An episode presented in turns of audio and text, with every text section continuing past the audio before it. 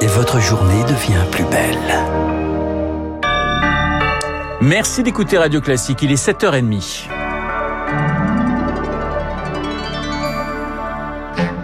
La matinale de Radio Classique avec Renaud Blanc. Lundi 11 octobre, 7h30, le journal présenté par Charles Bonner. Bonjour Charles. Bonjour Renaud, bonjour à tous. Il y a la une ce matin, la désillusion des étudiants. Ouais, ils ont entamé leurs études depuis un mois, mais découverte rime parfois avec déception. 30% des derniers bacheliers se disent insatisfaits de leur affectation via la plateforme Parcoursup, selon un sondage du ministère de l'Enseignement supérieur.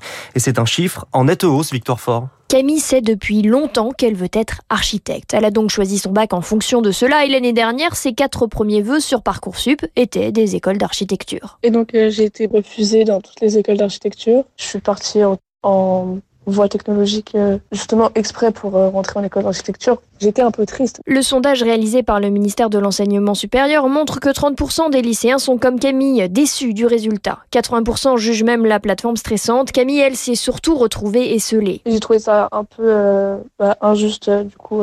Et j'ai pas eu d'explication de pourquoi j'ai été refusée. Parcoursup ressemble parfois à un jeu d'échecs avec une stratégie derrière le classement des vœux. Pour Colin Champion, secrétaire national de l'Union nationale lycéenne, tous ne sont pas à armes égales. On a diminué les temps liés à l'orientation.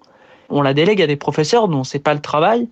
Selon les informations qu'on a eues sur les filières, notre spécialité, à quoi elle peut nous amener, euh, on ne sera pas euh, égaux devant les, les choix et nos voeux à Parcoursup. Donc c'est réellement un problème. Camille a en tout cas commencé un diplôme national des métiers d'art et du design. Pour les écoles d'archi, elle pourra retenter sa chance dans trois ans. Un témoignage recueilli par Victoire Fort. Charles, face au Covid, la Russie frappée de plein fouet. Le pays enregistre régulièrement des records de décès. Un nouveau samedi, plus de 950 morts en 24 heures. En Europe de l'Est, plus généralement, les cas se multiplient. En cause, une vaccination très faible et une circulation virale qui fait craindre l'apparition de nouveaux variants. Une situation qui pourrait relancer l'épidémie, notamment chez nous, ce qui ruinerait l'effort vaccinal selon le professeur Philippe Frogel du CHU de Lille. Il faut être très très attentif à ce qui se passe dans certains endroits. C'est très fragile ces choses-là. Ça commence par des clusters locaux et à un moment ça explose. Et puis il y a tous les pays euh, d'Afrique ou autres où on a été très très peu vaccinés hein, aussi. Donc la vraie clé de Damoclès, elle est peut-être pas la Russie, elle est possiblement l'Afrique, les Philippines, euh, l'Indonésie où très peu de gens étaient vaccinés. Il peut arriver une bête affreuse euh, qui est encore plus contagieuse que le Delta et beaucoup plus dangereuse. Et là, on peut encore avoir une autre vague surtout si elle, résiste au vaccin. Philippe Frogel interrogé par Rémi Pfister et une étude française confirme l'efficacité du vaccin et observe une réduction du risque d'hospitalisation de 90%. Étude menée par la structure Epiphar et dévoilée ce matin. Vous écoutez Radio Classique, il est 7h33. C'est le dernier espoir pour les opposants au projet Stocamine. La Cour administrative de Nancy se prononce cet après-midi sur la suspension éventuelle des travaux d'enfouissement de l'ancienne usine de potasse de Wittelsheim dans le Haut-Rhin. En janvier l'État avait acté le confinement définitif de 42 000 tonnes de déchets dangereux, mais les habitants craignent une pollution de la nappe phréatique, des risques réels selon Yann Flory, le porte-parole du collectif Destocamine.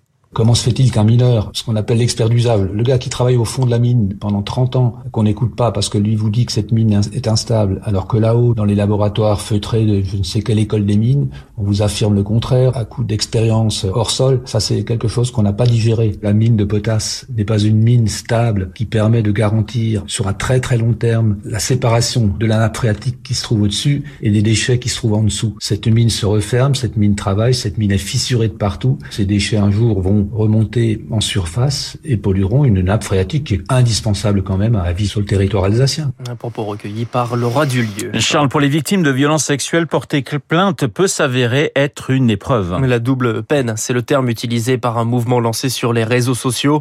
Cent avocats plaident dans le JDD pour le droit des victimes à être assistées par un avocat dès le dépôt de la plainte. Une mesure pour éviter que des femmes abandonnent le combat judiciaire selon Anna Toumazov, militante féministe et à l'origine du mouvement double peine. Rennes. Nous avons des femmes qui sont violées et qui, quand elles veulent aller porter plainte, sont mal reçues, dédaignées et euh, finalement euh, finissent parfois par abandonner.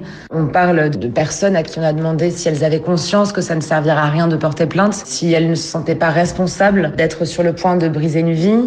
Le tout premier témoignage vient d'une jeune fille à qui on a demandé, lorsqu'elle s'est rendue au commissariat après un viol, si elle avait joui. On ne peut pas demander à des femmes d'aller porter plainte si c'est pour qu'en sortant du commissariat, elles soient doublement traumatisées. Anna avec Eric Cuoche. Gauche. La fin d'une crise politique en Autriche, un nouveau chancelier va prêter serment aujourd'hui à Vienne. Son nom, Alexander Schallenberg, jusque-là ministre des Affaires étrangères. Il succède à Sebastian Kurz, soupçonné d'être impliqué dans une affaire de corruption. Une marée bleue dans les rues, des dizaines de milliers de Polonais se sont rassemblés hier dans plusieurs villes du pays, venus pour défendre l'appartenance à l'Union européenne qu'ils estiment menacée après un arrêt de la Cour constitutionnelle. Les juges estiment que le droit national est supérieur au droit européen, ce qui est évidemment contraire traité. Pour l'eurodéputée polonaise Rosa membre du Parti populaire, cette décision n'a rien de juridique. La Cour constitutionnelle dépend du parti au gouvernement. Elle est politisée, instrumentalisée, elle euh, remplit un devoir en fait. Politiquement, c'est un pas très grave. C'est un signal très fort. Les gens sont allés dans les rues, beaucoup avec les drapeaux européens surtout, et manifestent que nous voulons tous rester dans l'Union européenne. Nous devons être euh, un élément constructif, donc je n'accepte pas cette politique du tout. Rosa Thun interrogée par Marc Tédé et Bruxelles ne cache pas sa colère. Elle a toujours répété les pays qui ne respectent pas l'état de droit seront privés des fonds européens issus du plan de relance. La Cour de justice de l'Union européenne doit justement se pencher sur le recours de Varsovie et de la Hongrie à partir d'aujourd'hui. Charles, alerte à la sécurité à Kaboul. Oui, on l'a appris ce matin, les ressortissants américains et britanniques invités par leur pays à éviter certains hôtels de la capitale afghane. À ce stade, la teneur de la menace n'a pas été précisée.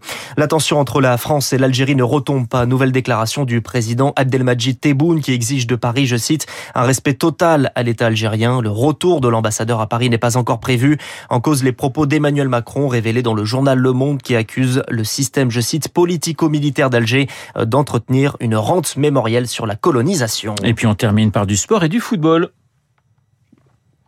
Karim Benzema qui a tout Hernandez dans son dos la frappe. Oh oui Le but Le chef-d'œuvre et un titre, et un titre. La France remporte la Ligue des Nations, encore peu prestigieuse, il faut bien le reconnaître. Victoire 2-1 contre l'Espagne grâce à des buts, vous l'entendiez, de Karim Benzema et de Kylian Mbappé. De quoi remotiver les troupes à un an de la Coupe du Monde. Ouais, la Ligue des Nations, c'est quand même pas euh, l'Euro ou la Coupe du Monde, on est bien d'accord. On est bien d'accord. On, est bien d'accord. Le journal de Charles Bonner à 7h30 que nous retrouverons à 8h30 pour un prochain point d'actualité. Mais une victoire est une victoire et nous la prenons évidemment, notamment contre, euh, combien quand c'est contre l'Espagne. Ça fait toujours plaisir. Il est 7h37 dans un instant. Les spécialistes, euh, François Geffrier et